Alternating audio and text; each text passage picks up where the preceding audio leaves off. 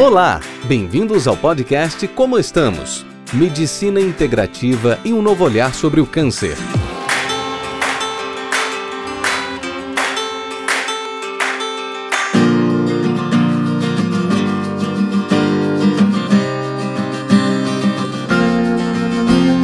Olá, pessoal, tudo bem? Bem-vindos a mais um episódio do nosso podcast. Eu não sei se vocês perceberam, mas eu dei uma mudada nesse começo de ano.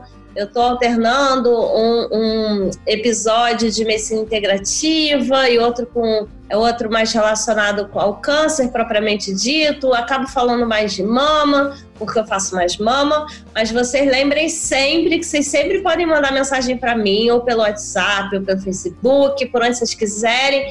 Eu estou sempre aberta a novas perguntas, a novos temas, a novos convidados. É, o objetivo disso tudo aqui é para vocês. E aí, para manter o nosso padrão, hoje eu chamei uma convidada super querida que a gente está se conhecendo ao vivo hoje pela primeira vez. É, a gente vai se conhecer ao vivo é, daqui a pouco, no outro sábado, mas a gente está se conhecendo aqui, coisas que a internet faz. Eu estava falando para ela que eu sou fã dela, então eu tenho certeza que vocês também vão se tornar, porque ela vai falar de um assunto que a gente não costuma falar muito e também não conhecemos muitos profissionais que falam sobre. A gente vai falar sobre dor. Será que é possível o paciente oncológico viver sem dor? E eu chamei a Jéssica do Bem, que ela não tem esse sobrenome à toa, que quando eu comecei a seguir, eu achei que esse sobrenome dela fosse parte de um nome que ela colocasse na internet para ficar mais atraente. Não é, é dela de verdade. Jéssica, que tem o título de especialista pela Associação Médica Brasileira Fluminense, pela UF, graduada pelo UFRJ. Ela fez o intercâmbio chiquérrimo para Bruxelas em 2013, é pós-graduada pelo Einstein Dor, também tem um aperfeiçoamento em cuidados paliativos, um curso avançado, e agora está fazendo a pós-graduação é, em base saúde e medicina integrativa, que foi a que eu fiz, e eu não vou falar mais sobre ela, porque agora vocês vão conhecê-la. Jéssica, bem-vinda. Obrigada por ter aceito o convite. Estou muito feliz de você estar aqui comigo hoje. Oi, pessoal. É, muito obrigada, Sabrina, pelo convite. Para mim é um prazer estar aqui. É, eu também sou sua fã, te acompanho há muito tempo. E eu achei incrível, na verdade, além da parte acadêmica, de conhecimento, essa sua vontade de difundir informação, né, de levar esse conhecimento para as pessoas de modo em geral, pacientes de modo em geral, que não sejam necessariamente os nossos. Então esse também é o meu intuito, é sempre que eu penso de falar sobre dor, que é um tema que eu sempre gostei tanto, é, justamente para aumentar o conhecimento sobre esse tema e as pessoas entenderem que pode ter uma vida com menos dor, né? Então, assim, esse currículo que você falou é muito interessante, o meu, mas não, isso não faz muito, não é o foco do, do, não é o ponto principal. Na verdade, eu fui fazer dor justamente porque eu tive familiares que tiveram dor muito importante. Meus avós tiveram câncer, eu fiz medicina por conta deles. Então, minha avó teve câncer de mama, meu avô teve câncer é, de pulmão e de próstata. Eles operaram, ficaram bem do câncer e depois tiveram dor crônica pós-operatória por conta do tratamento. E aí, na graduação, eu fui tentar entender por que isso acontecia, me apaixonei pela especialidade e pela qualidade de vida que a gente consegue é, dar para os pacientes, independente de qualquer tratamento de doença. Você sabe que eu tava, quando você começou a falar, eu falei assim, gente, eu quero saber como que ela teve ideia de fazer né, essa clínica da dor, fazer esse cuidado com o paciente, porque é, na faculdade poucos falaram sobre isso e eu já sou formada há bastante tempo, então eu acredito que hoje o pessoal fale mais, mas mesmo assim, com certeza é pouco. E, e como que o pessoal não sabe, né? Como é que a gente pode melhorar a qualidade de vida dos pacientes com esse controle, porque o foco fica muito da doença, né? E, e, e se a doença não está controlada ou está controlada e o paciente está com a dor, continua o foco na doença, né? E aí o paciente segue sofrendo. Então, só para trazer aqui um dado, né? É, pacientes oncológicos, o principal sintoma é a fadiga, cansaço, e logo depois, assim, é, é a dor. E a dor é um sintoma que o paciente tem durante o tratamento e muitos continuam depois do tratamento. Seja sequela da cirurgia, seja por conta da hormonioterapia para pacientes com câncer de mama que usam bastante, A radioterapia também pode deixar a dor como sequela, pode ter dor neuropática, isso tudo a Jéssica vai falar, mas eu, eu queria comentar isso porque é importante. E aí eu queria que você contasse assim, o que que faz o médico da dor, assim, como é que ele chega até você e aí o que, que, que, que você faz com o pessoal, com o paciente? Então, basicamente, a medicina da dor é uma área de atuação da medicina. A gente precisa de uma especialidade como pré-requisito. Então, pode ser anestesia, que é o meu caso, pode ser neurologia, pode ser reumatologia. E aí, é, outras especialidades também, pode geriatra, pode, mastologista pode. E aí, depois de você fazer a especialização, você faz um curso de pós-graduação e aí faz uma prova para poder ter área de atuação nessa especialidade. E aí a gente trata, na verdade, a dor. Então, um paciente chega para mim com a queixa principal de dor, dor na mama, dor na coluna, dor no pé, dor no joelho, dor em qualquer lugar. E hoje em dia a gente já percebe que a dor crônica é considerada uma doença por si só. Independente da causa da doença de base, é, que pode às vezes ter uma causa de uma doença gerando a dor, como pode acontecer no câncer, na artrose, na fibromialgia, ou não. É, pode ser uma consequência de um tratamento, de um trauma, mas enfim. De qualquer forma, a gente sabe que a dor ela tem alterações, né? Então, diminui a imunidade, ela dificulta às vezes a respiração, piora a pressão, piora o batimento cardíaco, tem toda uma repercussão, aumenta os hormônios do estresse.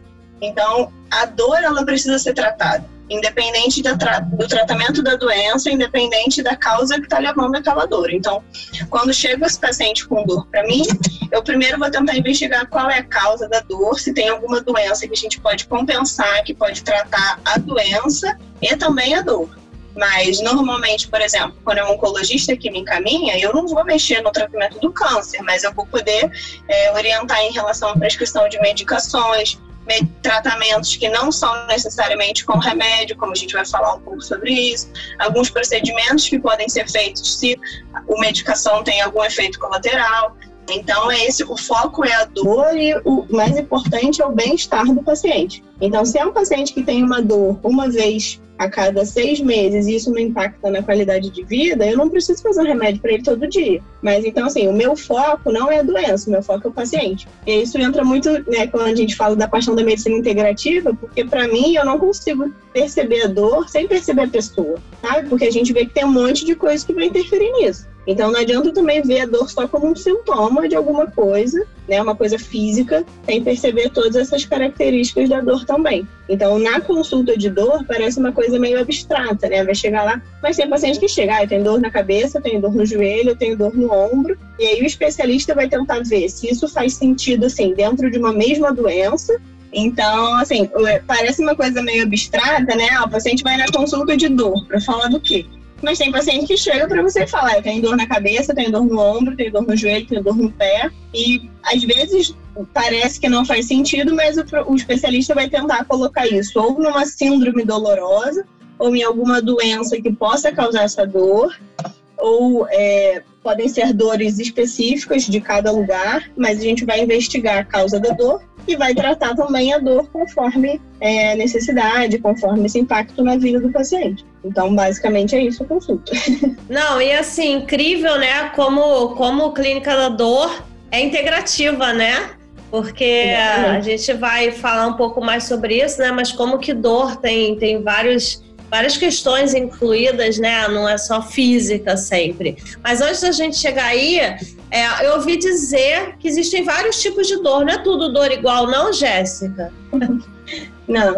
Então, a gente divide a dor em vários tipos, pensando muito em o que está causando aquela dor. Então, a gente primeiro tem que pensar que a dor ela é uma percepção do nosso cérebro, né? Então, quando a gente corta a mão, por exemplo, é um estímulo que pode ser doloroso. Só que só quando chega no cérebro que eu tenho essa sensação da dor. Tanto que na anestesia a gente coloca a pessoa para dormir, ela sofre um monte de estímulo potencialmente doloroso e não dói. A gente não tem essa lembrança de que dói. Então, pra, a dor é um produto do cérebro. Quando a gente fala que a dor é psicológica, na verdade, todas as dores são. Porque sem essa percepção do cérebro, você não tem dor.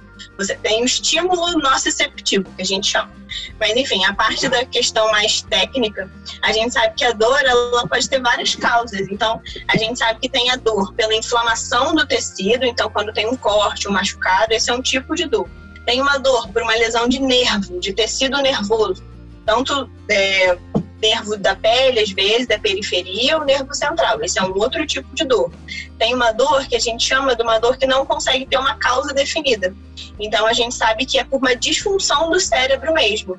E aí, quando tem umas síndromes dolorosas que a gente chama de funcional, então, por exemplo, fibromialgia, intestino irritável, cistite, várias coisas que a gente não consegue entender muito bem o que está causando. Antigamente, a gente falava que era uma dor psicogênica ou psicológica também. E hoje a gente já consegue entender que isso é uma disfunção do, do próprio sistema nervoso. Então, isso é uma outra causa de dor. E o que é mais comum é que essas dores se sobrepõem. Então, é uma dor mista. Então, paciente oncológico, por exemplo, tem uma dor nociceptiva por inflamação do tecido e uma dor neuropática, às vezes, por compressão de estrutura nervosa ou lesão de estrutura nervosa. Isso é uma dor mista. Cada tipo de dor eu trato de uma maneira diferente. Então, por isso que a anamnese da dor é muito importante. Então, assim, eu entender, é, na consulta a gente vê como é a dor, para onde ela está indo, de onde ela está voltando, o que que piora, o que que melhora, se tem alguma coisa que é, desencadeou aquela dor, se tem alguma característica da dor que me dá pista de, dessa origem dela, então se a dor queima, se lateja, se é facada, se é pontada. E às vezes parece uma coisa boa, você pergunta assim, mas como é que é a dor? Aí a paciente fala, não, é uma dor doída. Eu falei, tudo bem, mas é uma dor em pressão, fisgada, em aperto. E aí eu vou falando assim, lateja, formiga. Ele, nossa, eu nem sabia que, assim, agora faz sentido, mas eu, quando eu penso nessa dor, é esquisito, assim. Eu achei que nunca ninguém fosse entender como é que é a minha dor, porque é um jeito tão específico que às vezes nem a própria pessoa sabe explicar. Então, assim, são vários tipos de dores diferentes que naquela pessoa é uma dor, mas pode também ter a mesma pessoa ter vários tipos de dor. Então, muito comum, por exemplo, paciente que opera mama, ter dor pós-mastectomia. E às vezes não é nem uma dor, ela fala assim: eu sinto uma queimação aqui do lado, eu sinto uma fisgada, quando eu boto a blusa dói. Isso é uma dor. E é, e é, um tipo de dor muito específico. Se você falar para ela, às vezes ela fala assim, aperta aqui dentro. E ela não consegue perceber que isso é dor, mas é dor também. Essa, é, é, às vezes isso pode ser difícil né, para a pessoa leiga, mas aí para o especialista a gente consegue desmembrar esses tipos de dores em, em causas diferentes e tratamentos diferentes. Maravilhoso. E assim, tem uma coisa que você falou um pouco da dor oncológica, né? Que o paciente sempre é, tenta associar o tamanho do câncer que tem, né? O tamanho. E eu roubei essa questão dos seus posts maravilhosos. E aí é verdade, o paciente ele, ele não entende, às vezes, como uma lesão pequena, né? Que ah, o meu onco fala que é pequeno, mas eu sinto muita dor, né? Então, essa questão do tamanho, né, com, com a relação da dor, e não precisa ser grande para ter dor, nem pequeno não dá dor, não é verdade? Exatamente. Então, assim, na dor oncológica especificamente, a gente tem algumas causas para terem dor. Então, existem dores relacionadas ao câncer. Então, se o câncer está invadindo alguma região que tem nervo, por exemplo, se o câncer é um câncer mais inflamatório, se é um câncer mais na pele, que está machucando a pele, que isso dói um pouco mais. Então, isso seria relacionado ao câncer. Você tem dor em relação ao tratamento, então a gente sabe que a quimioterapia pode causar dor, a radioterapia pode causar dor, as cirurgias podem causar dor. Então, também é, é uma dor em paciente oncológico em decorrência do câncer pelo tratamento do câncer.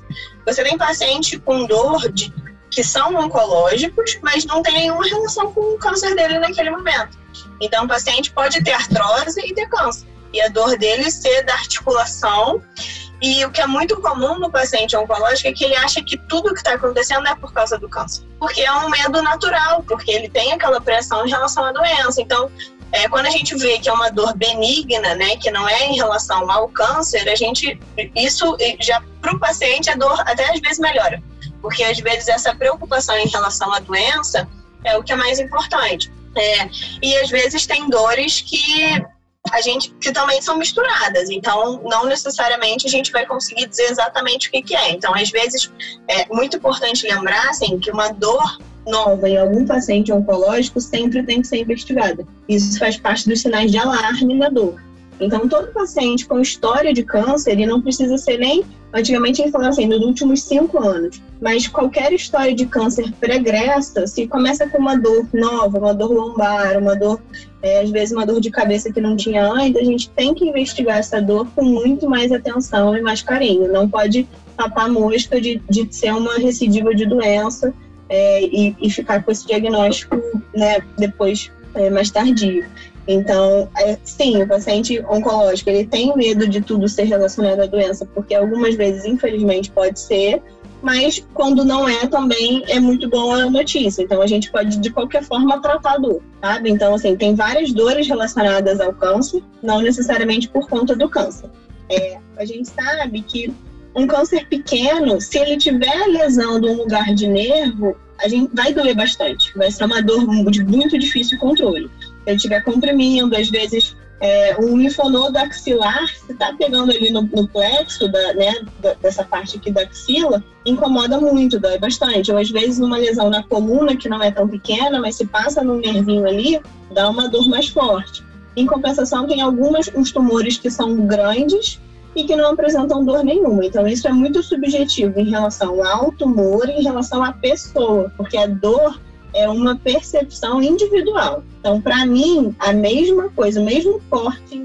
Por isso que quando a gente está feliz, normalmente a gente não, presta, não percebe muito a dor, porque libera substâncias que diminuem a dor. E quando a gente está triste, irritado, ansioso, a percepção da dor aumenta. Isso é fisiológico, isso faz parte da nossa própria modulação da dor. Isso não é exagero, não é maluquice, não é psicológico, isso é de verdade. Então, inclusive, é, tem algumas terapias, né, algumas coisas que a gente pode fazer para modular justamente essa percepção da dor. E aí tem N tratamentos possíveis. Não, e assim, você foi falando, deu uma monte de vontade de falar um monte de coisa. Vou começar falando de, de uma questão interessante que tem a ver com uma paciente minha. Mentira, não é minha. Um amigo meu que é paliativista é, me ligou para discutir uma, uma, uma, uma paciente que ele atendeu era uma paciente de câncer de mama jovem e fez cinco anos de tamoxifeno, fez a cirurgia e, e fez cinco anos de tamoxifeno. E tava indo nele porque tava cheia de dor, cheia de dor. E tinha dor, aquela dor que você falou, em tudo que é canto. Tinha dor na coluna, tinha dor na bacia, tinha dor no ombro, tinha dor no joelho. E aí ela já tinha ido no ortopedista e, e aí a primeira coisa que eu perguntei para ele, ela tinha artrose na coluna, né? Tinha, cheio de bico de papagaio. A primeira coisa que eu perguntei antes de começar o tratamento, ela tinha alguma coisa? Já? Tinha, muita coisa. E durante o tratamento, ela fez alguma coisa para isso? Não. E ela estava procurando exatamente porque ela estava apavorada, achando que era do câncer e, e, o oncologista já tinha feito os exames, ele não viu nada, e aí o meu amigo estava sem saber o que fazer, porque ela estava cheia de remédio, sem fazer é, exercício, indo no ortopedista, enfim, a coisa estava meio solta assim. E a sensação que eu tenho é, é que tantos oncos ficam tentando resolver o problema todo da paciente e não vai conseguir, que esse é um problema lá de trás como a paciente também fica querendo resolver tudo com onco, porque afinal ela teve o câncer e a dor se agravou depois do diagnóstico, mas tem a ver com uma doença não tá tra tratada previamente. Isso é comum na sua rotina, Jéssica? Sim. É, então, é, é muito comum, na verdade, eu acho que a gente esquece que o paciente de câncer não tem só câncer. Né? Ele tem uma doença ali naquele momento, mas ele tem outras doenças. Pode ter, pode ter uma diabetes com uma neuropatia diabética. E isso não tem nada a ver necessariamente com câncer, mas, né? Pode ser uma artrose, pode ser fibromialgia, pode ser várias coisas. Então, o, a ideia até do especialista é você concentrar esse conhecimento em um profissional, porque às vezes eu também sinto que o paciente fica perdido. Os oncologistas, que, claro, são o médico de referência do paciente é, em tratamento oncológico, muitas das vezes eles vão conseguir né, manejar bem a dor, tem esse conhecimento, tem. É, o arsenal terapêutico para poder manejar bem a dor, mas às vezes se restringem também a uma dor de componente oncológico. Então, se foge muito desse escopo de, ah, não é do câncer, então não sei de onde que é essa dor. Aí vai para o reumatologista, vai para o ortopedista, vai às vezes para o neuro. E aí fica também indo de médico em médico, cada um vê de uma forma isolada. Então, às vezes, vai fazer um anti-inflamatório, vai fazer outro, um analgésico e também não vai investigar se tem alguma outra causa para aquilo.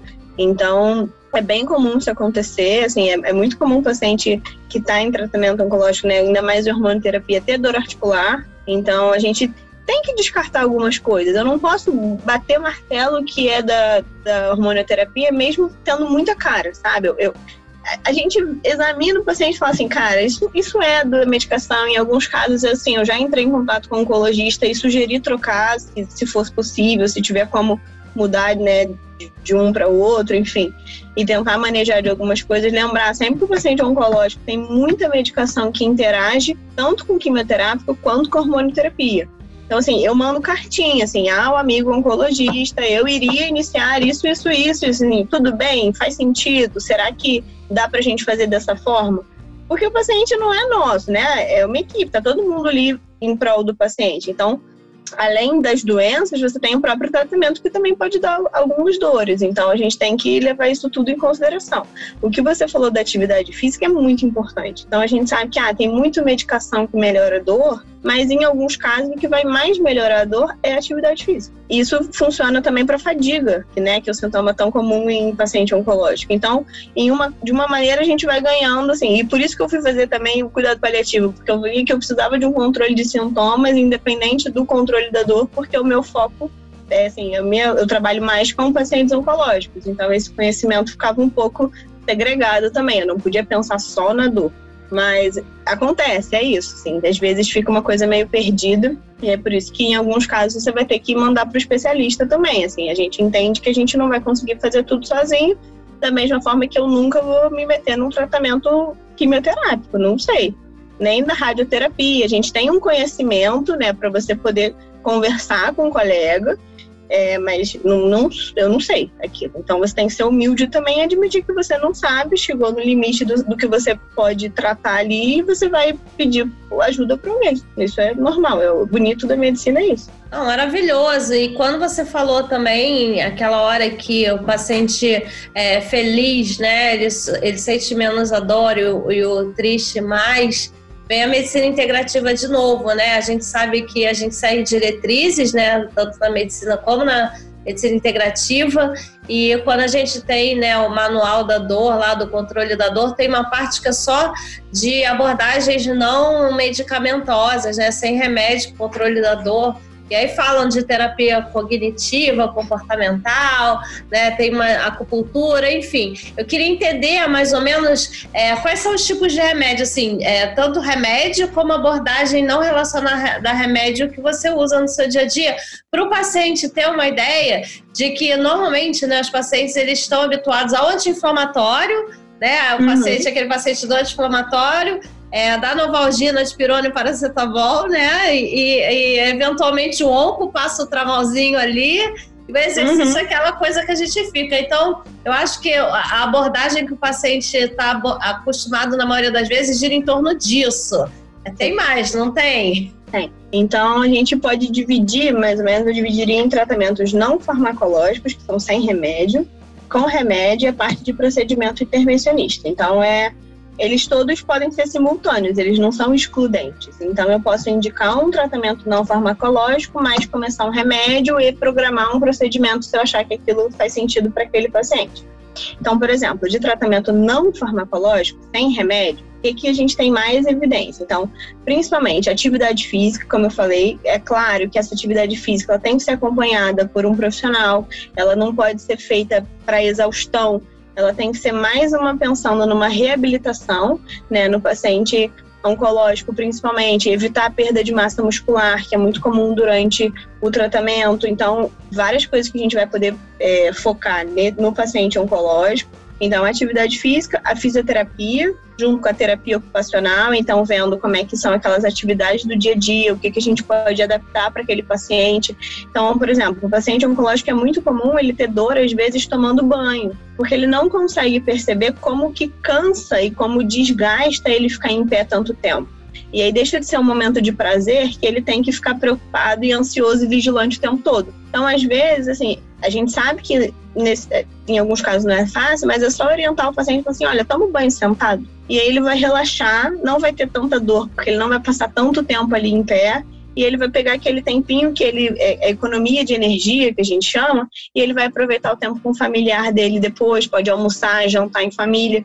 Então isso parece uma medida boba mas isso faz muita diferença no dia a dia. Então assim essa organização da rotina a gente tentar otimizar as atividades do dia a dia isso terapia ocupacional que faz brilhantemente eu, na consulta, eu dou algumas orientações, mas se eu acho que precisa de uma coisa né, mais específica, a gente encaminha também para o terapeuta ocupacional, a parte da fisioterapia de reabilitação.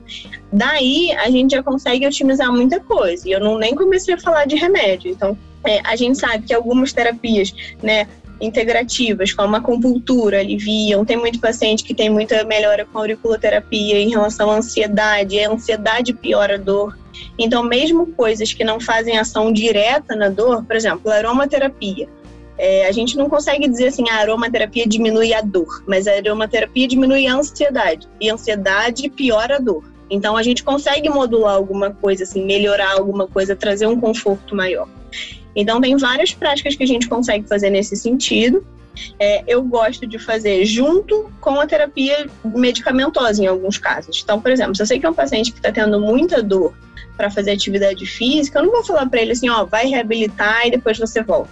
Eu vou começar uma medicação, eu posso fazer dentro dos remédios, tem os analgésicos simples, né, que aí seria dipirona, paracetamol, para paciente crônico, a gente não gosta de fazer anti-inflamatório por conta da, do risco de fazer lesão insuficiência renal, lesão de trato gastrointestinal com úlcera, sangramento. Então a gente ah, faz, faz em alguns casos selecionados? Faz. Quando é uma coisa muito aguda, que eu sei que é um tempo pequenininho, que eu tô querendo alguma coisa com aquilo, mas fazer contínuo não faz. Então, a gente pode fazer os remédios antidepressivos, que a gente está fazendo não é para depressão, é porque, como eu falei, como a dor ela é modulada por esses nossos hormônios, né, as endorfinas, os neurotransmissores, quando eu faço um antidepressivo, eu aumento esses hormônios, esses neurotransmissores, e aí eu diminuo a dor. Então eu estou usando o antidepressivo como uma estratégia para controle de dor. Em alguns casos tem depressão associada? Tem. Mas aí a gente faz o antidepressivo até uma dose. Se é uma depressão grave, eu não vou me meter nisso sozinha, eu vou pedir ajuda do psiquiatra, eu vou compartilhar essa decisão com o psiquiatra. Então eu também não vou ficar é, tratando uma coisa que está fora da minha atuação, entende? É, além disso, eu posso usar o remédio de anticonvulsivante, que a gente chama. Então, os anticonvulsivantes, eles servem para deixar o nervo menos sensível. Então, quando tem uma dor, que é uma dor que machuca o nervo, que está pressionando o nervo, a gente usa ele para deixar esse nervo menos sensível e sentir menos aquela dor de nervo, que a gente chama, aquela dor neuropática, que às vezes é bem difícil o controle. É, Junto a isso, a gente tem os opioides também, né? Que acho que é o que é mais conhecido nos pacientes oncológicos, então, que todo mundo tem medo de fazer os opioides. E lembrando que é o padrão ouro para tratamento de dor oncológica. É, a gente fala muito do medo dos opioides por conta da crise de opioides dos Estados Unidos. Opioide é morfina, né, para o pessoal Isso. entender é, os primos então, os dela, né? opioides, né? é, coisas que a gente não sabe. Então, por exemplo, os opioides são a morfina e os parentes. Então, o tramal é um opioide, o paco é um opioide, o tilex é um opioide, a codeína é um opioide. Então, se falou até dos oncologistas, eles gostam muito de passar, né, paco, tilex, é, a codeína, mas a codeína vira morfina. Então, a codeína é uma pré-droga, uma pró-droga, que a gente chama. Então, ela precisa metabolizar no fígado para fazer morfina. Isso é um nível muito, muito baixo de morfina que faz. E tem uma, a gente sabe que tem uma variação genética, que tem pessoas que não metabolizam, então não produzem morfina, então o, a codeína não serve para nada, não tem nenhum benefício para dor. E tem gente que metaboliza, mas é muito rápido. Então ela funciona e logo diminui, funciona e logo diminui. Então a pessoa tem o benefício, alivia a dor e acaba rápido. E aí a pessoa pede mais remédio e a gente acha que ele é viciado, mas na verdade ele só está com dor. E ele soube que o remédio fez efeito, aliviou um pouquinho, mas como metaboliza muito rápido, aquela, o controle de dor não continua. Isso é uma diferença muito importante quando a gente fala de vício e pseudovício. Né? Então, o vício no remédio é a gente achar que assim, é aquele uso recreacional. Você está fazendo a droga, né, a medicação, para você ter uma onda, para você ter um efeito ali de é, desse efeito abusivo mesmo, que você quer a parte recreacional. Quando o paciente usa a medicação porque ele tem dor, ele tem o benefício e aí ele vê que sem a medicação ele continua com dor e ele pede o remédio, isso a gente chama de pseudo-vício. Mas na verdade o que, que ele está fazendo? Ele só está buscando conforto. Ele não está buscando um uso recreativo, ele não está buscando né, se sentir fora do, assim, alterado no seu, na sua consciência. Ele está querendo alívio daquele desconforto que ele está tendo. E isso é, assim, você proporcionar isso para ele é humanidade, é dar dignidade para aquela pessoa. E mesmo em casos de uma pessoa que é viciada mesmo, a gente sabe que isso é um transtorno, isso é uma doença. Então ele também tem que ter um acompanhamento. E tem gente que tem vício e tem dor. E ele tem que ter a dor tratada mesmo assim e fazer um acompanhamento para isso.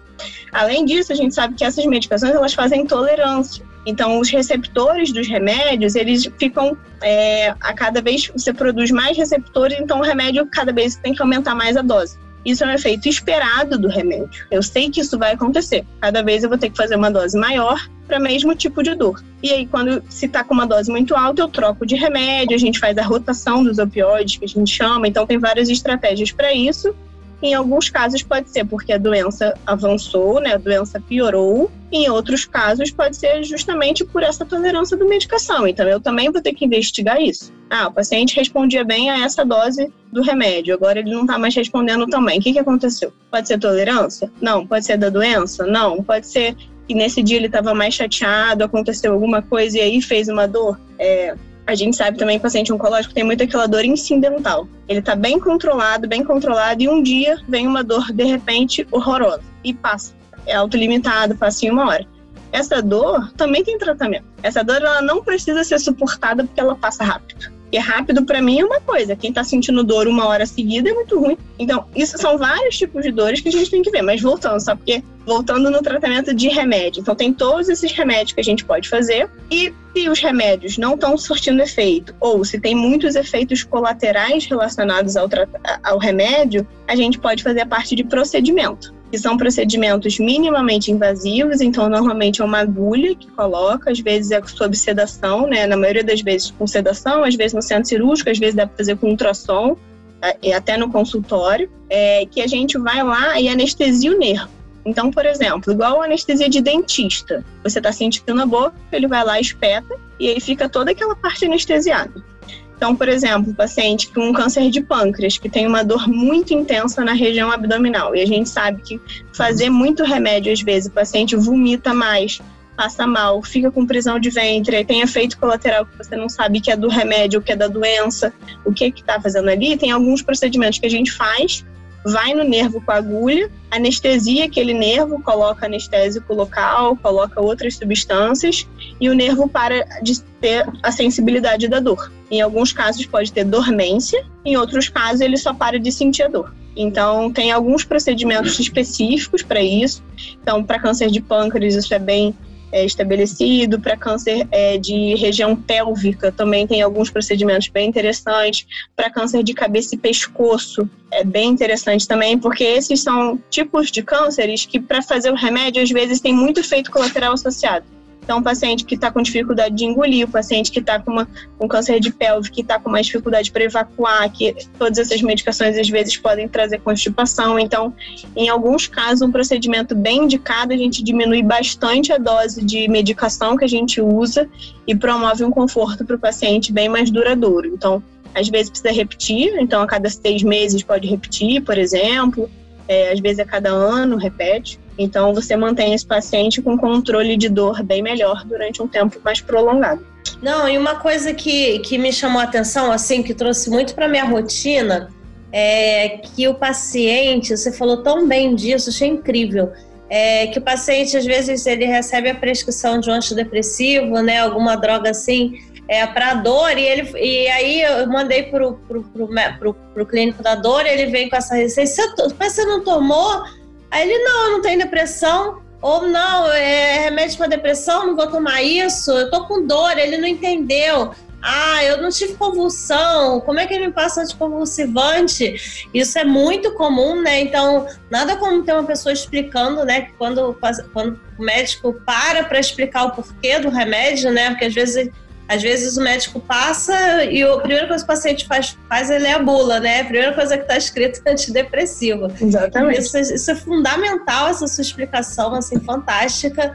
E uma coisa importante que você passou lá no começo, eu acho bom a gente falar aqui, que a gente já está caminhando para a nossa reta final, é a questão do, do familiar, né? Um paciente que sofre né, que fica com dor, é, é, o familiar, são todos os familiares ao redor, né, sofrendo. É, é, um, é um ente querido que não está ali na sala porque está com dor. É, o que, que eu vou fazer para a dor dele melhorar? É um paciente que, porque está com dor, não consegue comer. Aí a família fica angustiada que o paciente não quer comer de jeito nenhum. E aí, o que, que eu vou fazer de comida para ele conseguir comer, mas o que ele tem é dor? Então, como é que como é que a, os outros sintomas né, ficam também nesse contexto se misturando e, e confundindo os familiares e quem está perto, e que é importante o médico estar tá de olho, né? Sim, é, isso é muito importante. E na verdade, hoje mesmo, por exemplo, eu peguei uma paciente no ambulatório e aí ela estava com a sonda nasointeral, porque ela, né, que é aquela sonda para se alimentar pelo nariz, porque ela estava sem comer há três dias. E ela estava sem comer três dias porque ela estava com dor. E aí ontem me ligaram, eu ajustei a medicação dela, hoje eu fui vê-la. Ela estava sem dor. Eu falei, mas você tá comendo pela boca? Ela falou, tô, hoje eu comi tudo. Eu tô com fome. Agora que eu tô sem dor, eu tô com fome. Mas com dor eu não tenho fome. Isso é fisiológico também, porque você estimula o sistema simpático e isso diminui a fome. Então, tratar a dor é tratar outras coisas. Às vezes a gente acha que o paciente. Isso acontece muito, assim. Eu já recebi paciente também que está com aquela respiração rápida, é, parece com aquela sensação de que está em fim de vida mesmo, porque não está conseguindo respirar adequadamente, está cansado, aquela fala bem entrecortada. E você faz um remédio para dor e ele conversa com você e o paciente entra no ambulatório na semana seguinte fazendo piada. Doutor, agora eu tô ótima. Assim, o câncer não vai me pegar, que eu tô bem, assim, eu tô correndo mais que ele. E é isso, é isso que a gente quer, sabe? Então, às vezes a dor mal controlada, ela também falseia vários sintomas que a dor por si só dá prisão de ventre. Então, como é que eu não vou tratar a dor e vou tratar a prisão de ventre? Então, eu trato a dor, mesmo que eu use remédio que dá prisão de ventre, mas eu vou fazer o laxante para melhorar a prisão de ventre. Mas só a dor também pode dar. Então, às vezes é difícil. É só quando você entende mais sobre dor que você consegue manejar isso tudo e perceber como que a dor pode ser ruim. E o que é muito, você falou de familiar também, é, no o paciente oncológico, assim, a família já fica preocupada pelo tratamento oncológico, então o câncer é um motivo de preocupação, o tratamento é um motivo de, de preocupação, e qualquer outro sintoma que ele tem que as pessoas não entendam bem, acaba sendo, né, ah, tem uma dor, mas a doença está pior, tem risco de vida, então isso fica uma, uma coisa que todo mundo fica preocupado.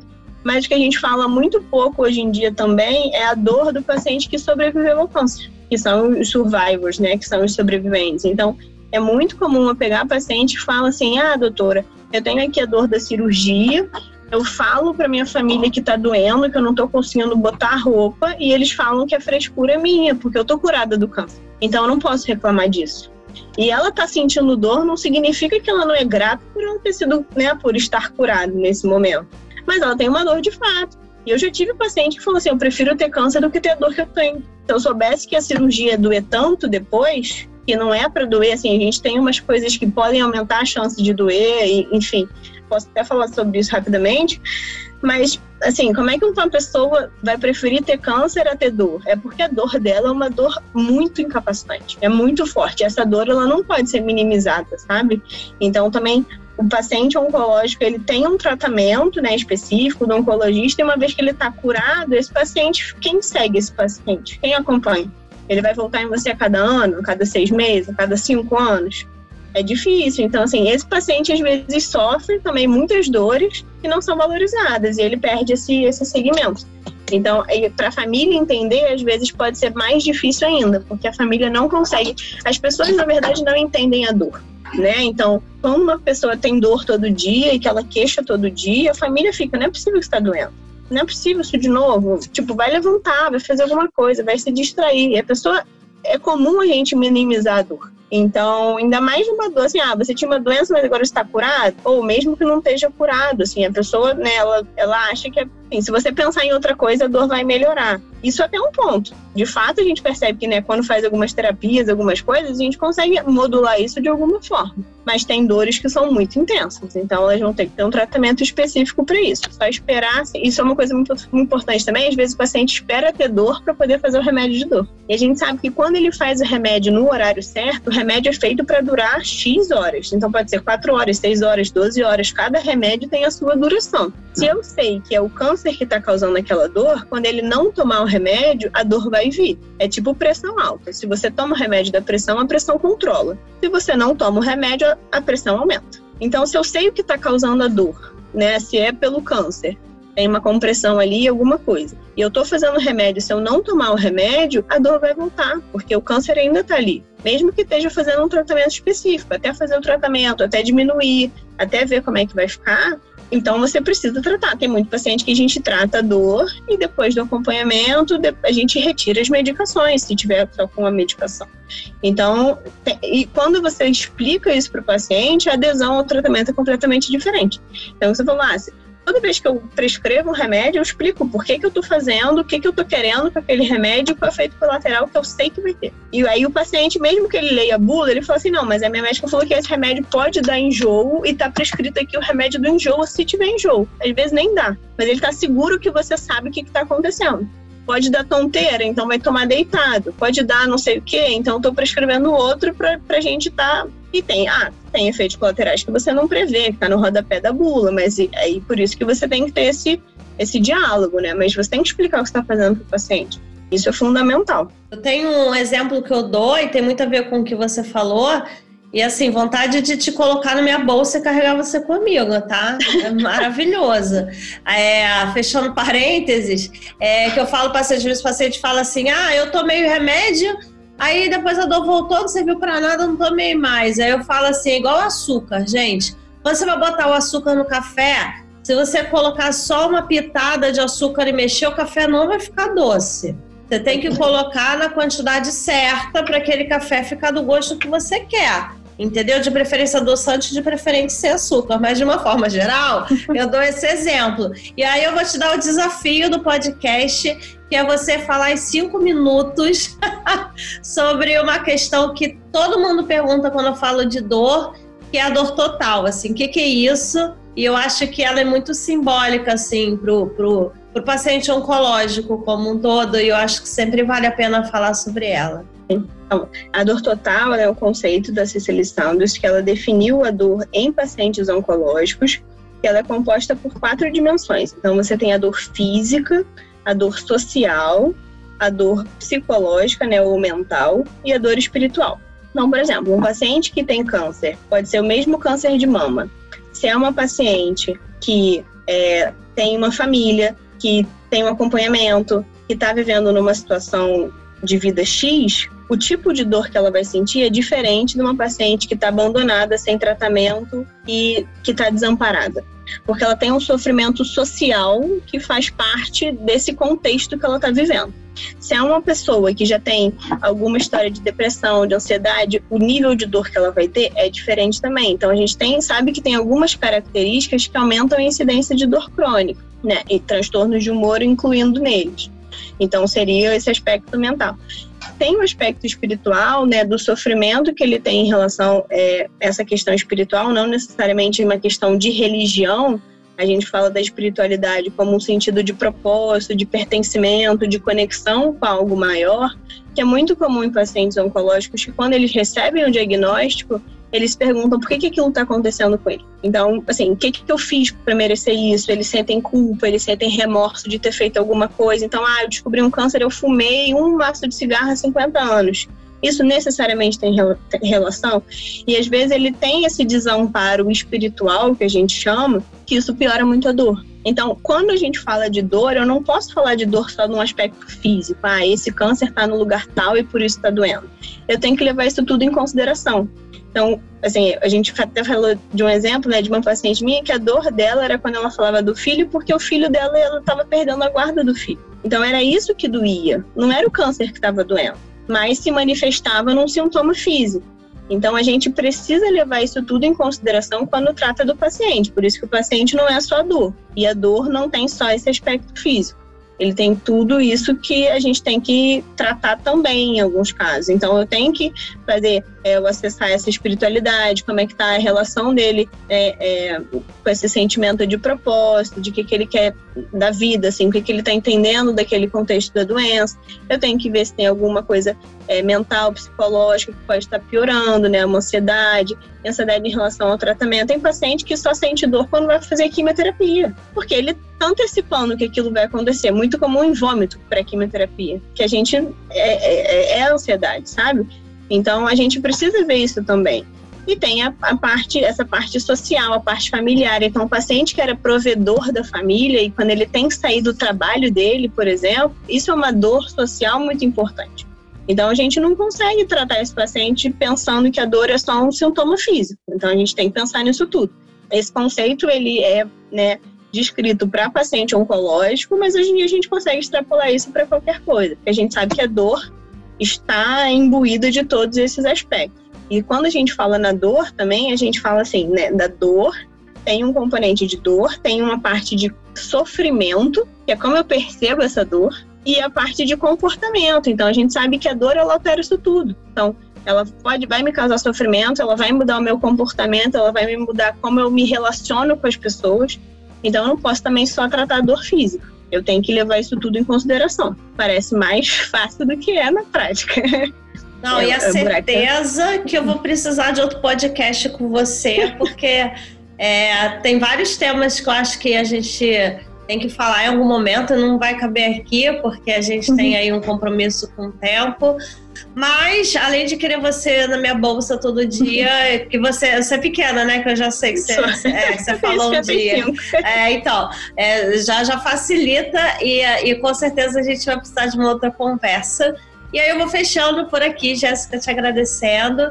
É maravilhoso, eu acho que todos os pacientes é, oncológicos, com dor ou sem dor, é, devem ouvir essa nossa conversa, porque é, a dor aborda várias questões que o paciente tem, né? E, e, eu acho que essa conversa, esse entendimento é importante.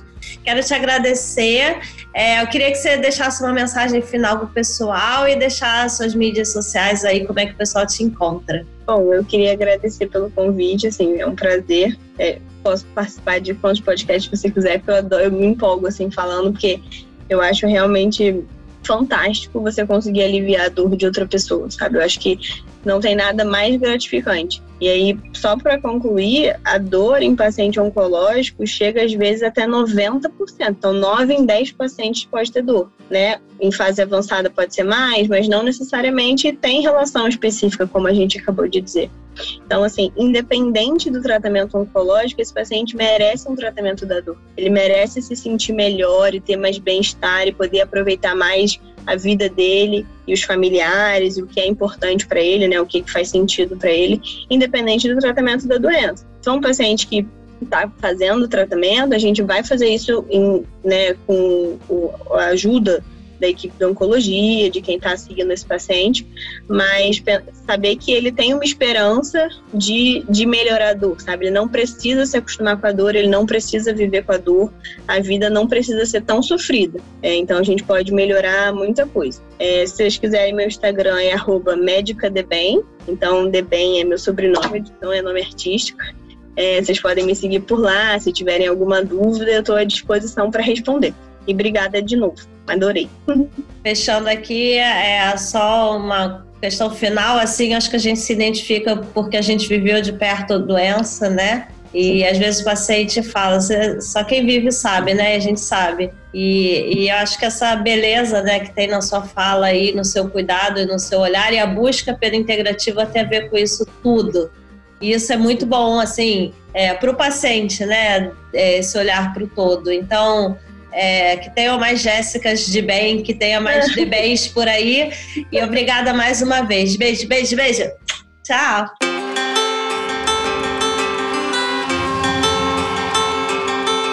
Você acabou de ouvir o Como Estamos, um podcast que fala sobre medicina integrativa e um novo olhar sobre o câncer. Semana que vem voltamos com mais novidades para você.